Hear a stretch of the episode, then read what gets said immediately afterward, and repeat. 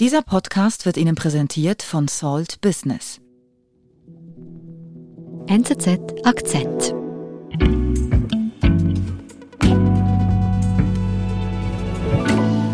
Ich darf Anja Jardin bei uns begrüßen. Hallo. Hallo. Du hast recherchiert und über die älteste Person der Welt geschrieben. 122 Jahre mhm. ist die Frau geworden. Das ist viermal mein Leben. Das ist unglaublich. Mhm. Ja, man denkt, das ist sozusagen nur 100 plus ein bisschen mehr, nicht? aber wenn man manchmal so ein bisschen sich die Relation innerhalb dieses Lebens ankommt, anguckt, mhm. kommt man schon ins Staunen. Aber du hast sie nicht getroffen für deine Recherche, sie, weil nein, sie lebt nicht mehr. Genau, sie mhm. ist seit über 20 Jahren tot. Aber dadurch, dass sie so herausragte aus all den Hochhaltrigen, gab es zu ihr relativ viel Recherchematerial. Denn ihr Leben ist das bisher am gründlichsten verifizierteste. Nicht? Und es gibt sehr viele Menschen, die über 100 sind und immer mehr, die behaupten, 110 oder 115 zu sein. Aber oft halten diese Lebensspannen bei genauer Prüfung dann nicht stand. Und bei John Calmont war das so, dass alles darauf hindeutete, dass es einfach wahrhaftig der Fall ist bei ihr.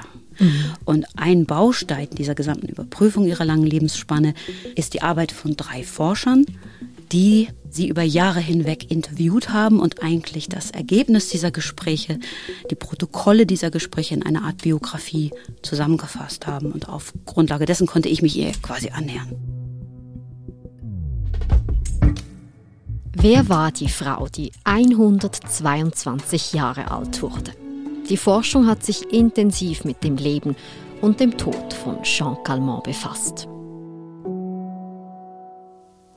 Du hast beschrieben, die Forscher, die haben sich mit ihr befasst, weil sie natürlich so ein Phänomen ist. Mhm.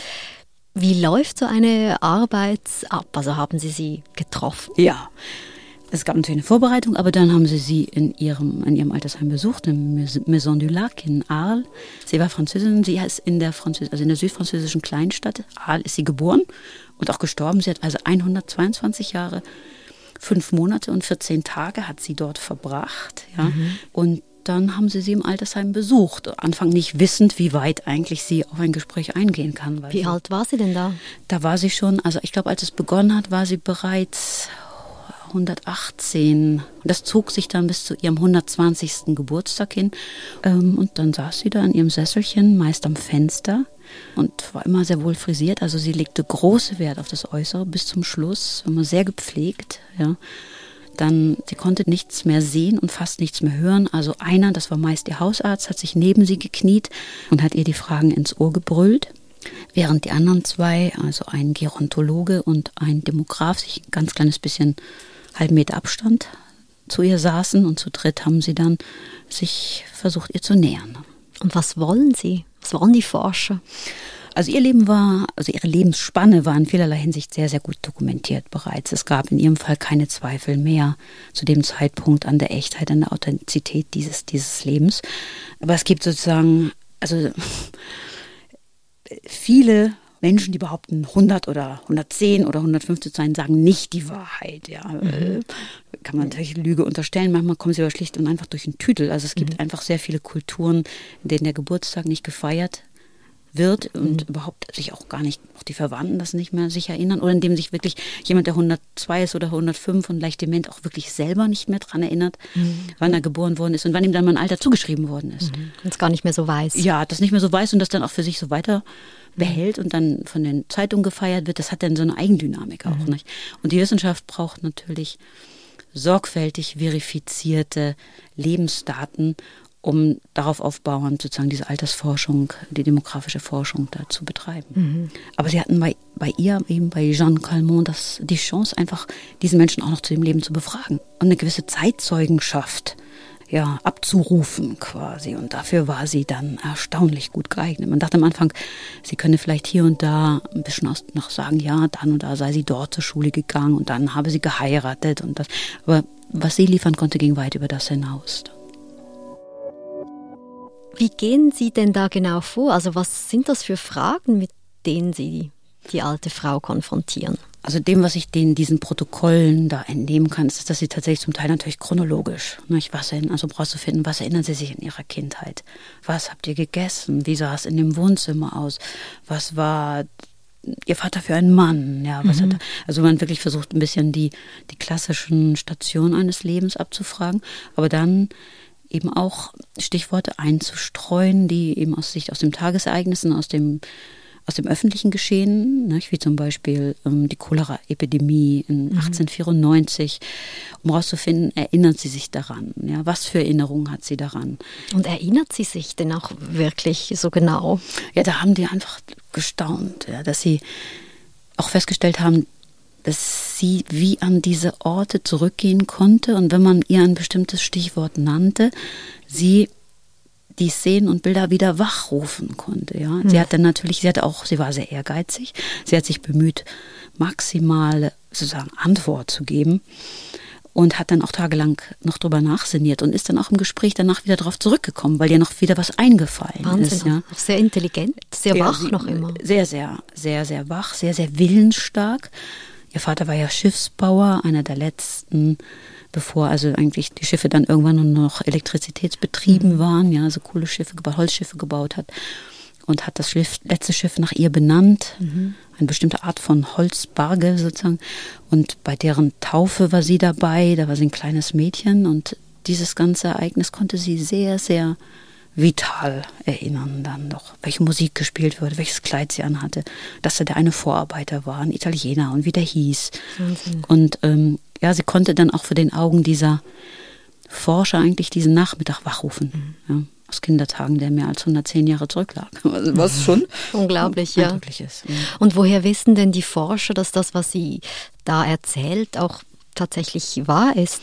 Also zum Teil konnte sie tatsächlich Szenen schreiben oder auch Begriffe nennen, ja, die einfach heute nicht mehr gebräuchlich sind. Ja. Das kann man ganz leicht rausprüfen. Die hat der gebaut, sein letztes Schiff hieß so. Das wurde dann auch in der Tageszeitung so vermeldet. Und so gab es viele kleine Details, die sie so quer überprüfen konnten. Also es gab fast, es gab mehr als zwei Dutzend Dokumente. Also Dokumente von, von wo denn? Geburtsurkunde, mhm, ja.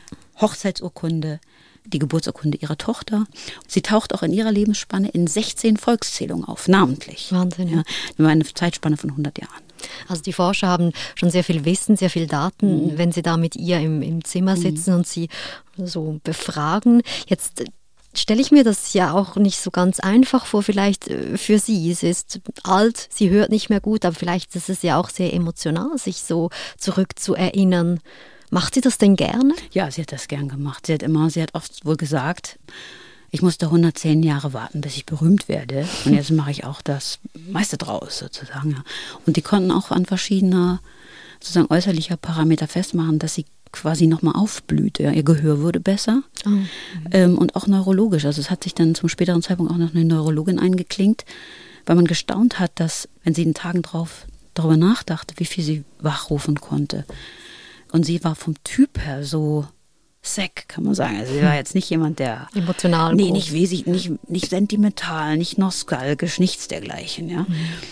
Es gab einfach ein Gebiet, das war absolutes Tabu. Ne? Sie hat in ihrem Leben ja mehrere schwere Verluste erlitten. Also ihre eigene Tochter ist, ihre einzige Tochter ist im Alter von 36 Jahren an Tuberkulose gestorben. Und diese Tochter wiederum hatte einen Enkel, den sie dann selber großgezogen hat nach dem Tod ihrer, ihrer Tochter, hat sie ihn als Siebenjährigen übernommen. Und dieser junge Mann verunglückte dann tödlich mit 36 Jahren beim Autounfall. Mhm. Und das waren so die super schmerzlichen Ereignisse ihres Lebens. Und die waren im Gespräch absolut tabu.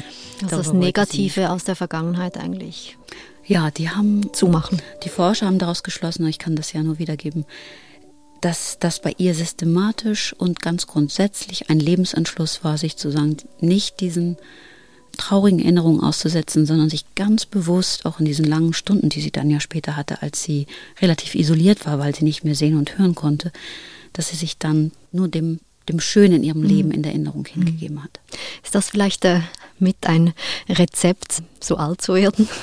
Meine, das ist, glaube ich, eine der lästigsten Fragen, die diese Hochaltrigen ständig gestellt bekommen. Sie sagen, haben Sie ein Geheimnis? Oder? Wie ist es passiert? Genau, ja, was, was kann man denn sagen? Also eben, wir haben hier eine, wir reden über eine Frau, die wurde 122 Jahre, die wird wohl einiges richtig gemacht haben. Was weiß man über ihr Leben, wie sie gelebt hat? Also ganz grundsätzlich weiß man ja heute eigentlich, dass das, der Einfluss auf, der, auf das Alter ist genetisch sind höchstens 20 Prozent sozusagen. Also wir haben es in der Hand. Wir haben, wir haben extrem viel in der Hand. Das weiß man durch die Zwillingsforschung über Lebenserwartung. Aber ähm, Sicher, sie war, sie hat in sehr privilegierten Verhältnissen gelebt. Ne? Sie hatte nie materielle Not, sie musste nie arbeiten, aber sie war immer sehr aktiv, hat immer einen Wahnsinnsbewegungsdrang gehabt, war immer sehr, sehr sportlich für ihre Zeit. Aber sie hat auch täglich eine Zigarette geraucht, sie hat täglich einen Portwein genossen. Ich glaube, sehr lebensfroher Mensch. Mhm. Sehr robustes Naturell, grundsätzlich den Hang eher nach vorwärts, nach vorn zu schauen als rückwärts. Und mit welchem Alter ist sie denn ins Altersheim gekommen? Erst mit 110. Also Wahnsinn. sie ist ja, ich meine, es ist irre, sie ist mit 88, hat sie ihren letzten Namen mit Verwandten verloren. Seitdem war sie eigentlich im Wesentlichen allein und man sah sie dann mal durch die Stadt flitzen. Und mit 110 wohnte sie noch allein in ihrem Haus, mit dem sie schon mit ihrem Mann gelebt hatte, über dem Warenhaus, das der Familie mal gehört hatte. Und es war ein sehr kalter Winter und das Wasserrohr war eingefroren.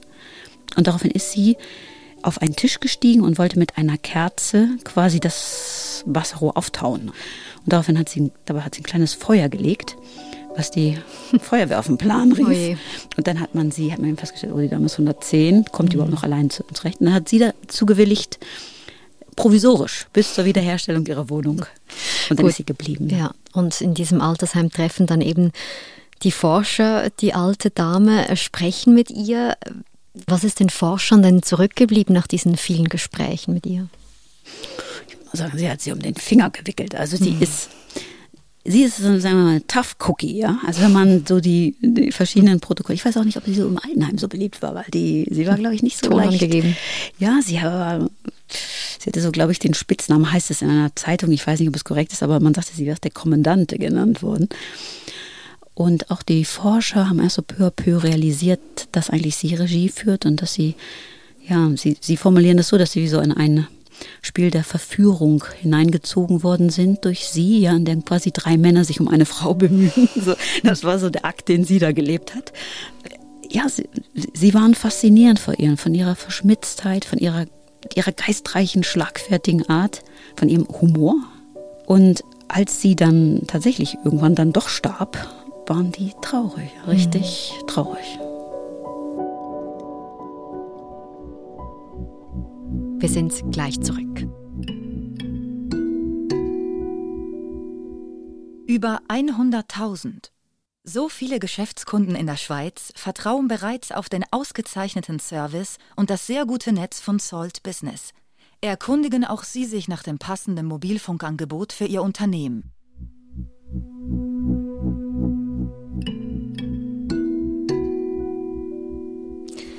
Jetzt ist Ihre Geschichte ja schon einzigartig. Eben, es gibt nicht so viele, die so alt sind. Nee, ist auch einmalig. Quasi. Einmalig. Mhm. Auch wir werden jetzt, oder eine große Mehrheit von uns wird nicht so alt werden, nehme ich an, wohl eher nicht. Warum interessieren uns aber diese Menschen? Warum blicken wir auf deren Geschichte?